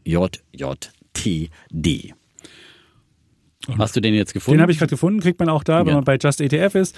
Da hat man die Kosten 0,17 Thesaurierend wieder, Sampling 2610 Positionen, Fondsgröße 882 Millionen Euro. Und wenn man dann da guckt, was hat man da für Werte drin oder beziehungsweise für Länder, hat man 59 Prozent Amerika, Japan 6, Großbritannien 3,8, Kanada 2,6. Oder kommt äh, dann wahrscheinlich, haben wir nicht mal hier, China erst mit 2,5. Da kommt dazwischen sogar noch Schweiz und Frankreich. Also man sieht, hm. es ist minimal anders als bei den anderen. Bei den anderen war äh, China mit knapp drei. Und hier kommt halt vorher noch Schweiz und Frankreich und Kanada. Und ähm, bei den Sektoren hat man nicht 23 Prozent Technologie, sondern 22,9, aber auch nicht so viel mhm. unterschiedlich. Aber der große VR hat etwas geringere jährliche Gebühren mit 0,17 in dem Fall. Das kann sich mhm. aber auch immer ändern. Und wie gesagt, er breitet, er, er, er, er bildet einfach nochmal mehr Aktien weltweit ab. Äh, also über Sampling natürlich teilweise, aber das ist natürlich im Prinzip ähm, der Fonds, der direkt oder indirekt die meisten Aktien weltweit abbildet. Mhm. Und wenn wir jetzt davon ausgehen, dass vielleicht in diesem Jahr die kleineren Aktien auch ein bisschen Nachholbedarf haben, könnte der jetzt in diesem Jahr vielleicht einen kleinen Vorteil haben. Und grundsätzlich äh, von der äh, Diversifikationsidee her, je breiter aufgestellt, desto besser ist das natürlich einer, der eben nochmal in die, weiter in die Tiefe geht und äh, eben kleinere Aktien mit dabei hat. Die kleineren Fische, die dann möglicherweise auch zu großen Fischen werden. Aber umgekehrt ist man natürlich dann auch bei einem Abstieg länger dabei, muss man auch sehen. Wie gesagt, wenn dann eine Karstadt-Quelle aus dem DAX absteigt, dann hat man die trotzdem noch, weil sie vielleicht noch im DAX sind, ja. Mhm. ja und dann in Arkandor umbenannt werden oder sowas, bis ja, ganz genau. dann endgültig sie, scheitern. Also es ist dann ein länger. langer Abstieg auch, ja. Aber man hat auch den Aufstieg schon ja, früher. Genau, man fängt genau. halt schon früher ja. an mit den Unternehmen, also genau. man geht halt früher mit. Gut, das waren jetzt die drei mit den, mit den ähm, ein, wo man nur einen vorhat und die ganze Welt agnostisch abbildet. Vielleicht nochmal zusammengefasst: iShares MSCI ACWI A1J MDF, Vanguard FTSE Orworld, FTSE Orworld A2P KXG oder Spider MSCI All Country World IMI A1J JTD. So, Wunderbar, genau, das ist die Einfachlösung. Mit denen könnt ihr wunderbar einen Sparplan machen, mit denen könnt ihr auch hm, Einmalsummen investieren und äh, seid da wirklich im, ich würde mal sagen, alles, was im fünfstelligen Anlagebetrag ist, äh, auf jeden Fall wunderbar diversifiziert, wunderbar aufgestellt, müsst euch keine Gedanken. Genau, und wir würden auch die Basisinvestments nochmal einfach bei Instagram einfach als Kachel machen. Oder? Und du würdest auch deine Top-Ideen 2014 und das würde ich auch nochmal machen. Weil wir hatten ja unsere zwölf Ideen 2014, die haben wir irgendwie niedergelegt. Da gab es viele Nachfragen. Oh, könnt ihr nicht nochmal? Und ich habe die in der Excel-Tabelle, ich würde da einfach ein Foto von machen und würde das dann auch. Okay. Ich kann nicht so schöne Kacheln machen wie andere, wo da noch irgendwelche Smileys und noch irgendwelche bunten Bei uns Farben. zählt die rudimentäre Information. Bei uns zählt die Information, ja, ja, genau. genau. Also genau. wir sind noch nicht Das machen wir beide. Also wir schicken beide die Basisinformation immer als Idee, immer ohne Gewähr. Ja? ja. Das ist wie alles, was wir hier sagen in diesem Podcast. Äh, es sind immer nur Anregungen, es sind keine Anlageberatung, wie in mhm. unserem Disclaimer vorne zu sagen, aber zwischendrin nochmal mit erwähnt. So, wir müssen ein bisschen schneller durchgehen, weil ich muss gleich wieder ins Fernsehen. Mhm. Und ähm, deswegen, äh, wir haben jetzt schon sehr viel äh, Basis erklärt.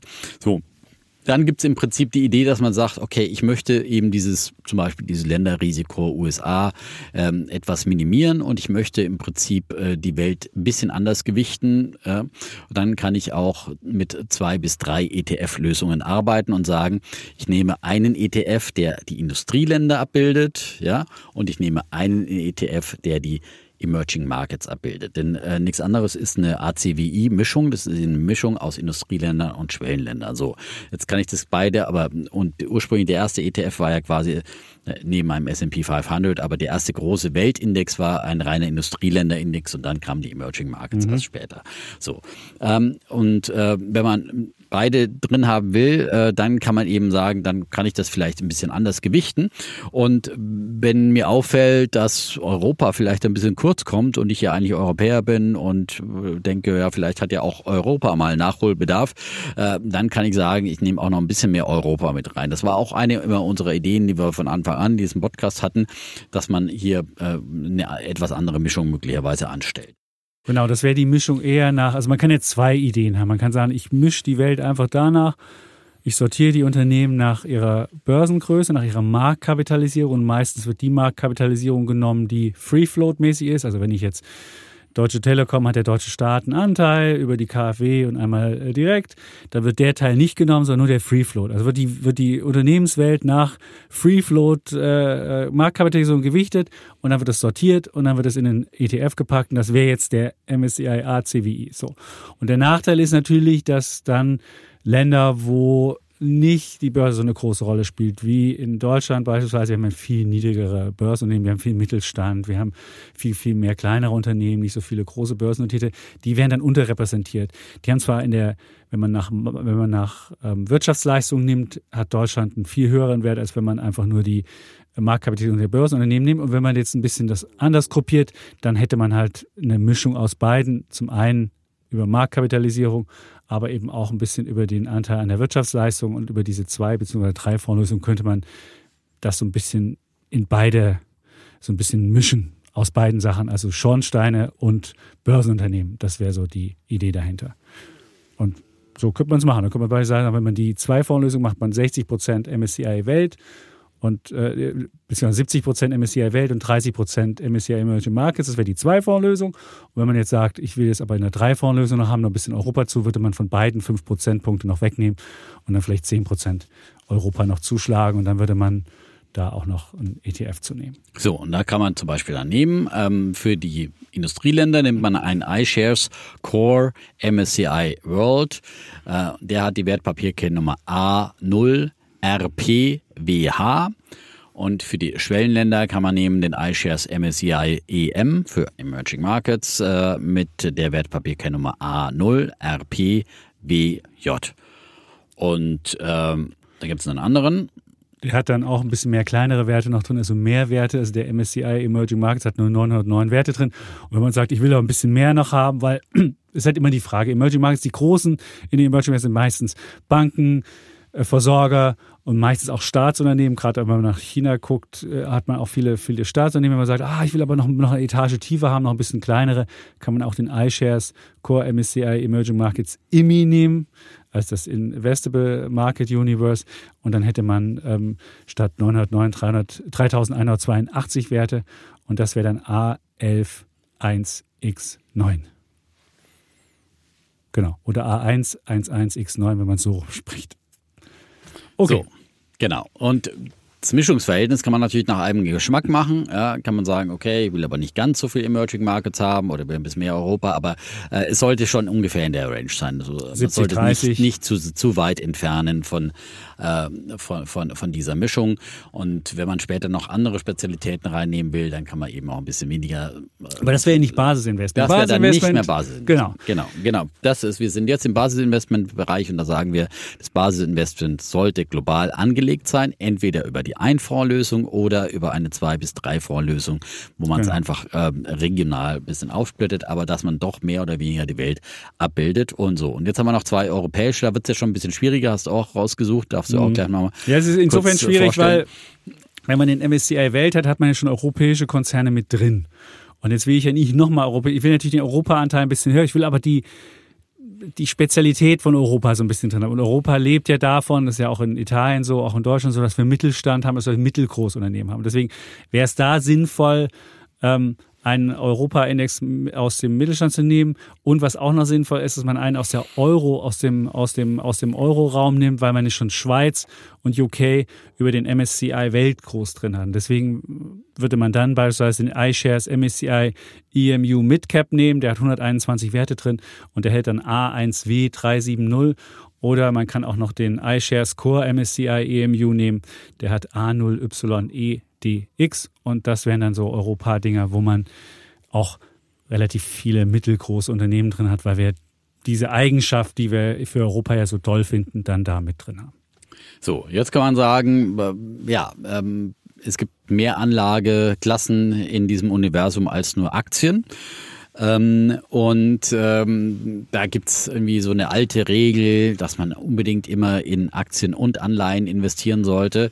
Da gab's früher mal diese Altersregel, ja, äh, weil Anleihen angeblich das sicherere Investment waren. Ähm, das hat sich aber in den letzten Jahren doch ganz anders äh, entwickelt und äh, mit Anleihen hat man auch große Verluste gemacht.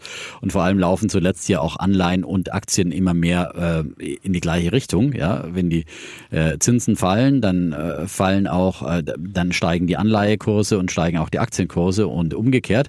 Äh, deswegen muss man nicht unbedingt Anleihen im Depot haben, aber auch bei diesen Zinshöhen kann man sie auch wieder drin haben. Das ist jetzt wirklich, und jetzt kommen wir im Bereich, wir verlassen jetzt mal diese äh, Easy-Zone, würde ich mal sagen. Also, wer sagt, ich wollte einfach den ersten Schritt machen, ja, und ähm, ist super fein, wie gesagt, mit diesem ähm, Einfondslösung und Der kann jetzt auch sich- aussteigen. Kann jetzt kann aussteigen jetzt sagen, und ich mache jetzt sagen, bevor Broker, ich, ich mein Hoch, bevor ich zu viel höre und äh, mich zu sehr ablenken lasse und irgendwie, So der kann sagen, ich verabschiede mich jetzt an dieser Stelle und mache lieber mein Brokerkonto auf und suche mir einen von diesen äh, drei genannten Dann sagen wir ETFs viel aus, Erfolg. Ja? Und äh, für alle anderen können wir auch noch ein paar ETFs nennen, die, wo man auch jetzt noch ein paar Spezialitäten oder wer, es gibt ja auch noch Rohstoffe, die viele haben wollen. Wenn man das in einem Fonds haben will, da könnte man den Arero Weltfonds nehmen. Der hat 60 Prozent MSCI ACWI drin, 25 Prozent ähm, Rentenpapiere aus der Eurozone drin und 15 Prozent Rohstoffe. Arero heißt Aktien, Renten, Rohstoffe, so ist er zusammengesetzt. Die gibt's mittlerweile auch wieder bei Scalable zu kaufen, war ja lange Zeit nicht mehr handelbar, weil da ja irgendwie noch alte Russenpapiere drin waren. Das hat man jetzt irgendwie gelöst, das Problem. Und deswegen könnte man den da als Sparplan beispielsweise bei Scalable holen. Ich glaube, bei Trade Republic gibt's die, glaube ich, nicht, weil das, ein, weil das kein klassischer ETF ist, sondern so ein, so ein, so ein, äh, ja, so ein Konstrukt, aber auch relativ kostengünstig mit 0,18 Prozent. Ähm, Gebühr und damit hätte man halt einfach einen normalen Mischfonds und hätte alle Anlageklassen, Aktien, Renten, Rohstoffe drin. Aber wenn man ein junger Mensch ist und wenn man ähm, lange Sparzeiträume hat und wenn man nicht zu sehr leidet, wenn es zu stark schwankt, dann braucht man das nicht. Also ja, Arero hat den Vorteil, der hat halt nicht so stark geschwankt in, in, in, in, in, ähm, in den, in den, in den ähm, verschiedenen Phasen. Also aber er hat eben auch nicht so viel Rendite gemacht. Und ähm, wenn man aber jung ist und nicht jeden Tag auf sein Konto guckt, kann man das ertragen und Genau. das sollte nicht das Problem sein. Ja, weil, wie gesagt, da zählt natürlich die Rendite, äh, gerade für diesen Zinseszinseffekt und da kommen halt dann ganz, und da kann man ja mal ausrechnen, was der Unterschied ist, wenn man äh, 5% und äh, 8% Rendite macht, äh, dann ähm, kommen natürlich da äh, nach 40 Jahren ganz andere Summen zustande. Und ähm, wie gesagt, deswegen sagen wir, für die Langfristanlage äh, gibt es einfach nichts Besseres als Aktien, weil die einfach die meiste Rendite bringen und ähm, Sachwerte sind, äh, die Kapital erwirtschaften und ähm, deswegen auch inflationsgeschützt letztendlich sind, äh, weil, wie gesagt, man ja auch wirklich einen Sachwert hat, ja, in, Form von Fabriken, was auch immer dahinter steckt ähm, und in der Regel natürlich erfolgreiche Unternehmen auch ihre Preise anpassen können in Zeiten der Inflation, äh, zumindest äh, die, Inflation als Preiserhöhung weitergeben können und deswegen auch ihre Gewinne mit der Inflation steigen. Deswegen ist es auch ganz wichtig zu wissen für all die, immer sagen, oh, Inflation, Gottes Willen, da werde ich äh, enteignen. Nein, nicht als Aktionär. Das ist, das ist ein wunderbares äh, Sachwertinvestment auch, ja, in Zeiten, in die, die wir jetzt gerade zum Beispiel erleben. Nichtsdestotrotz, wie gesagt, solche Zeiten, wenn Zinsen steigen, können natürlich Aktienmärkte äh, in Turbulenzen stürzen und äh, viele andere Dinge auch, aber langfristig geht einfach dann der Weg immer wieder nach oben, trotz aller geopolitischen Risiken, trotz aller Kriege, die wir also gesehen haben, Währungsreform und dergleichen. Ähm, da haben viele äh, Anleihebesitzer ihr komplettes Vermögen verloren, wenn, es eine Währungsreform gibt. Ja, und, und Sparer, die in, in wirklich in Geld gespart haben. Ähm, Aktionäre dagegen haben meistens dann äh, ihr Vermögen auch über ja, Jahrzehnte, Jahrhunderte erhalten können. Hm. Ich habe jetzt mal geguckt, wie sich der Arero gegenüber beispielsweise MSCI World entwickelt hat. Wenn man jetzt fünf Jahre nimmt, hat der MSCI World 84,2 gemacht, also den, den wir hier eben genannt hatten. Der MSCI, äh, der iShares Core MSCI World ETF, der hat 84,2 gemacht in den letzten fünf Jahren und der Arero 35,1, also wesentlich weniger. Dafür, muss man auch sagen, sind die Schwankungen halt geringer. Beispielsweise 2020 hat der Arero nur ähm, von der Spitze ungefähr 25 Prozent verloren und der MSCI Welt hat halt von der Spitze ungefähr, warte, gucken wir, äh, über 30, nämlich 35 Prozent ungefähr verloren. Also man hatte auch stärkere Schwankungen drin. Mhm. So, also ist ja immer. Chance, Okay, Risiko, genau. hängt immer miteinander zusammen. Aber wer da nicht drauf guckt und wer da nicht davon leidet, der kann das ertragen. Man darf dann halt nicht in Panik haben, muss halt sich vorher überlegen, der kann auch mal fallen. Und wie gesagt, 2020 ist er 35 Prozent gefallen. Und das muss man sich vorher halt bewusst machen. Und dann sagt man sich, Mensch, dann kann ich ja viel billiger einkaufen. Die neuen, neuen, also man Sparplan hat. Also so muss man sich das halt vorher klar Mhm. machen und sollte sich vorher, auch wenn man den, den Sparplan auch mal vielleicht aufschreiben, ich habe hier ein Risikoprodukt und ich, das kann auch mal so und so fallen und sollte sich schon mal überlegen für den Fall, dass was, äh, was runtergeht, da sagt man sich, ich muss ja erst an das Geld im Jahr Ja.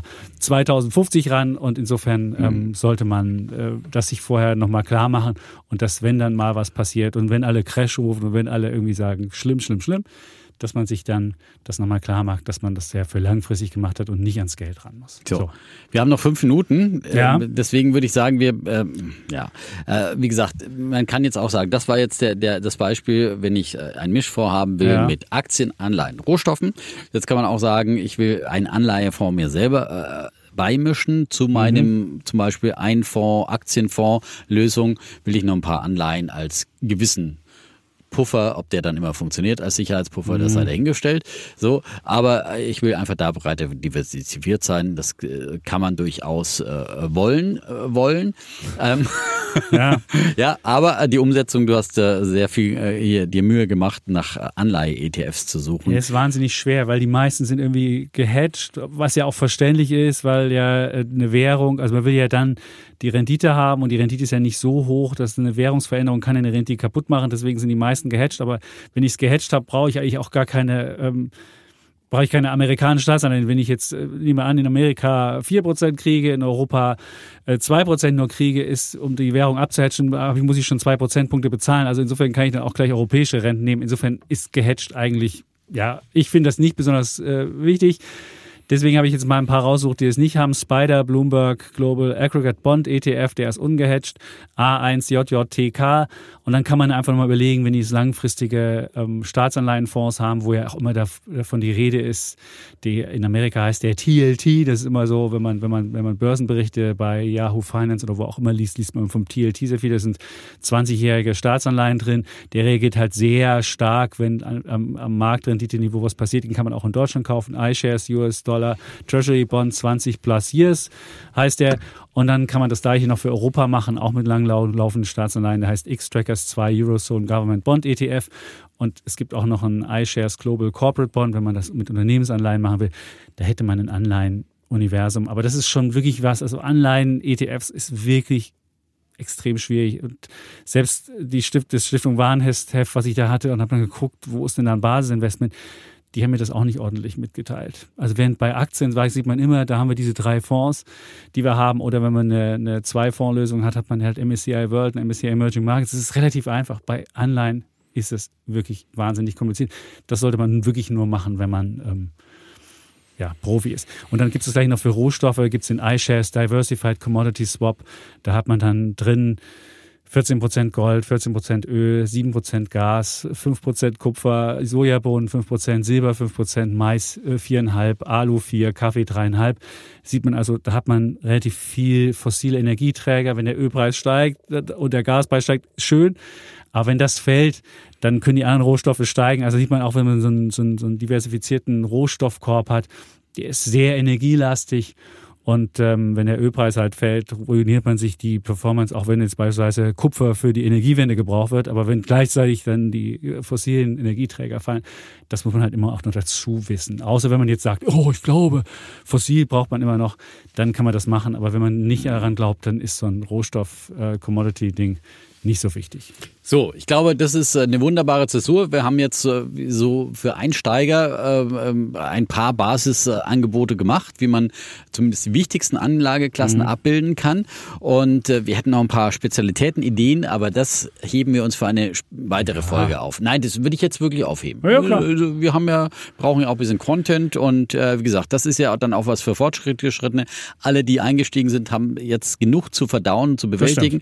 Aber wie gesagt, man kann dann, und es ist auch wirklich gut, wenn man das jetzt im zweiten Schritt erst macht, weil sonst wird die Verwirrung zu groß und dann stürzt man sich wieder auf Nebenkriegsschauplätze, sondern erstmal Konzentration, Fokus ist ganz wichtig am Anfang, auch äh, wenn man mit dem Sport beginnt, äh, ein paar wenige Übungen machen, gezielt äh, Muskelaufbau für ein paar Regionen und nicht gleich äh, für Olympia trainieren wollen, äh, sondern jetzt erstmal mit den einfachen Übungen beginnen und wenn es da ein bisschen Muskelkater gibt, dann äh, erstmal erstmal wieder bei uns reinhören in unsere Übungen. Übungslektionen, ja, Genau. die wir wöchentlich hier bei Defner und Das Chapitz ist, wie diese, geben, das ja. ist wie diese Atomic Habits. Da wird in diesem Buch wird das auch gemacht. Da fängt man halt mit einem kleinen Schritt an. Fangen Sie mit einem Liegestütz an. Hm, Und irgendwann haben Sie zwei und dann drei und so weiter. Also muss halt anfangen. Genau, Anfangen. anfangen, ja. Anfangen. Und Genau. bei Atomic Habits ist das Schöne ist, man muss ja, wenn man es einmal den, den Start, den, den Sparplan hat, muss man ja nicht mal sich jeden Tag wieder quälen und sagen, heute muss ich zwei Liegestütze machen, sondern dann läuft es ja automatisch. läuft automatisch. Ja. Irgendwann muss man dann aufstocken vielleicht mal, ja. Und aber äh, es ist das Schöne, äh, man kann es wirklich super automatisieren,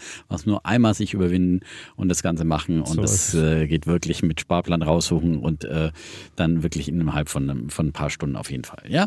Und wer wirklich ein Freak ist, der kann sich dieses äh, 350-seitige Buch souverän investieren mit Indexfonds und ETFs. Das ist wirklich schon sehr, ist eher für Fortgeschritten. Also ich muss wirklich sagen, dieses ist schon auch, da muss man schon ein bisschen Vorkenntnis haben. Wer ein bisschen Vorkenntnis hat und vielleicht sich noch ganz viele äh, unterschiedliche Aspekte haben will, kann sich mal den aktuellen Komma, der am 17. 17. Irgendwann kam der raus. Also da hat man wirklich alles drin und wirklich, der hat das sehr akademisch aufgeschrieben und so wie ich in der Form, die ich habe, ist es eher so bleiwüstig gemacht. Aber vielleicht wird der, hat der Buchverlag das noch ein bisschen hübscher. Aber äh, dann gibt's ja auch noch dieses. ETF-Spezial von äh, Finanztest. Das ist immer, mit, das noch ein ähm, bisschen, zur Hand das ist ein bisschen Genau. aktueller. Das ist immer aktueller, das ist ja der Vorteil, Das ist auch ein bisschen bunter, da gibt es schöne bunter. Tabellen drin und aktueller, auch was zu Brokern und so weiter. Das, äh, Das kannst du vielleicht nochmal einen Titel nennen. Du hast es hier, es liegt auf dem Boden mittlerweile, ja, nochmal Genau, das aufgehoben. Ist, ja. äh, mehr als 2300 ETF im Test, Spezialanlegen mit ETFs und das kostet 14,90 Euro. Ich weiß gar nicht, was der Komma kostet, aber so dick wie er ist, bestimmt würde ein bisschen mehr sein. kosten. ne, Genau. So, aber jetzt kann auf jeden Fall keiner mehr sagen. Also er hätte, er hatte keine Ahnung und nichts gewusst und es wäre zu kompliziert. Also wie gesagt, es gibt die einfachen Lösungen. Es gibt für all diejenigen, die mehr wissen wollen, haben wir ein paar Literaturtipps hier gegeben. Aber es wäre wirklich trotzdem gut, äh, bevor man ganz viele Bücher liest, einfach anzufangen. Mhm. Mit kleiner Summe, da macht ja nichts kaputt. Und wenn es nur ein Euro ist, äh, ähm, einfach mal, um äh, dieses Übungsprojekt dann zu starten als Experimentierprojekt und dann könnt ihr nebenbei Bücher lesen und äh, ich kenne das äh, ja oft äh, es ist schon immer unterschiedlich in der Beobachtung, dass Männer oft sagen, äh, ich mache einfach, ich will gar nichts wissen und Frauen sagen, ich muss erst ganz viel wissen und dann will ich anfangen und äh, beides hat ja Vorteile im Leben, ähm, aber ähm, in dem Fall ist wirklich das Machen das alles Entscheidende. Also es ist, weil wie gesagt, es ist keine Wissenschaft, schon gar keine Raketenwissenschaft und äh, ähm, wenn man sich sicherer dabei fühlt, kann man auch ein bisschen nachlesen, aber äh, letztendlich nicht verwirren lassen, sondern äh, wieder zurückgehen auf Anfang und sagen, es ist einfach und ich muss einfach nur den ersten Schritt machen. Und äh, einer dieser äh, ETF-Lösungen weltweit, äh, der funktioniert super als Sparplan für mich. Und äh, das ist, was ich meinen Kollegen hier und meinen Kolleginnen, die ausscheiden, die neu dazukommen, äh, die Jahre dabei sind, die in gehobener Position sind und jeder wird bei mir bekehrt. Und äh, dasselbe wollen wir euch auch äh, zugutekommen lassen. Und fangt einfach an mit einem ETF-Sparplan und alles andere ergibt sich dadurch. Interesse an Aktien, Interesse an Wirtschaft. Und wenn es nicht so ist, dann ist er auch gut. Dann läuft der ETF-Sparplan trotzdem, auch wenn er euch nie wieder für Wirtschaft interessiert und keinen einzigen Podcast mehr hört. Doch, die sollt ihr sonst. Da könnt ihr ihr bei, bei Wer wird Millionär die 125.000 Euro Frage beantworten. Ja. Ich bitte dich, äh, dafür, also man Genau. sollte schon hier noch reinhören. Es sollte schon, der aber trotzdem, halber. aber ja, sollte man, das würde uns freuen. Ja. Aber trotzdem, der ETF-Sparplan funktioniert trotzdem. Ja, das, stimmt. ist das Schöne. Und wenn man jetzt anfängt, die Broker, die wir genannt haben, haben alle irgendwie auch günstige, haben auch wirklich günstige Zinsangebote. Dann überweist man vielleicht 5000 Euro dahin und sagt, ich muss ja nicht sofort die 5000 in den Sparplan packen, sondern hat erstmal die verzinst und fängt vielleicht erstmal dann an mit kleineren Genau. Summen, stellt dann fest, oh, tut gar nicht weh, kann ich dann machen oder wie auch immer. Das ist das Schöne jetzt in dieser Zinswelt, dass man sogar noch, wenn man da anfängt, den ganzen Kram noch äh, verzinst bekommt, wenn man es nicht sofort am Markt hat. Genau. Gut. Und ansonsten. Nächste Woche sind wir In Davos, da gibt es wieder eine Art Spezialfolge. Den Schweizer da geht's, ja, ja, und da geht es um die ganz globalen Probleme Die ganz und großen, äh, die, die ganz, ganz großen großen. Probleme, die ganz großen Lösungen. Ja. Und ja, äh, heute haben wir die einfachen kleinen Schritte gemacht und nächste Woche dann die großen Schritte. Ja. Und dann gibt's die Woche drauf nochmal einen Weltwirtschaftsgipfel, nämlich den von Welt. Da haben schon 16 DAX-CEOs zugesagt und die Politik ist wirklich hochkarätig besetzt. Das habe ich auch, auch schon erzählen darüber lassen. werden wir in einem auch Spezial- darüber werden wir reden können. Also ihr seht die ganz großen Dinge. Ist- haben wir vielleicht ein bisschen bodenständiger heute hier diskutiert, aber die nächsten zwei Folgen, da geht's um wirklich Weltenrettung. Ja. Da geht's um die Weltrettung. Und nichts, um wer, nichts wenn nicht wir, kann sich darum kümmern. Ansonsten gibt es So uns es. auch wieder im Glotzcast an diesem Freitag. Da werden wir dann hoffentlich den, äh, den Bitcoin mal diskutieren. Mal sehen. Ja? Doch. Oder die Bauernproteste. Mal sehen, eins von beiden. Ja, ich, Ich glaube, bei Bauern sind wir uns zu einig, bei Bitcoin, da hätten wir wenigstens auch eine gewisse Mal Kontroverse ja, möglich. ob Gut, also wirklich einen 1745. Bitcoin-ETF gibt.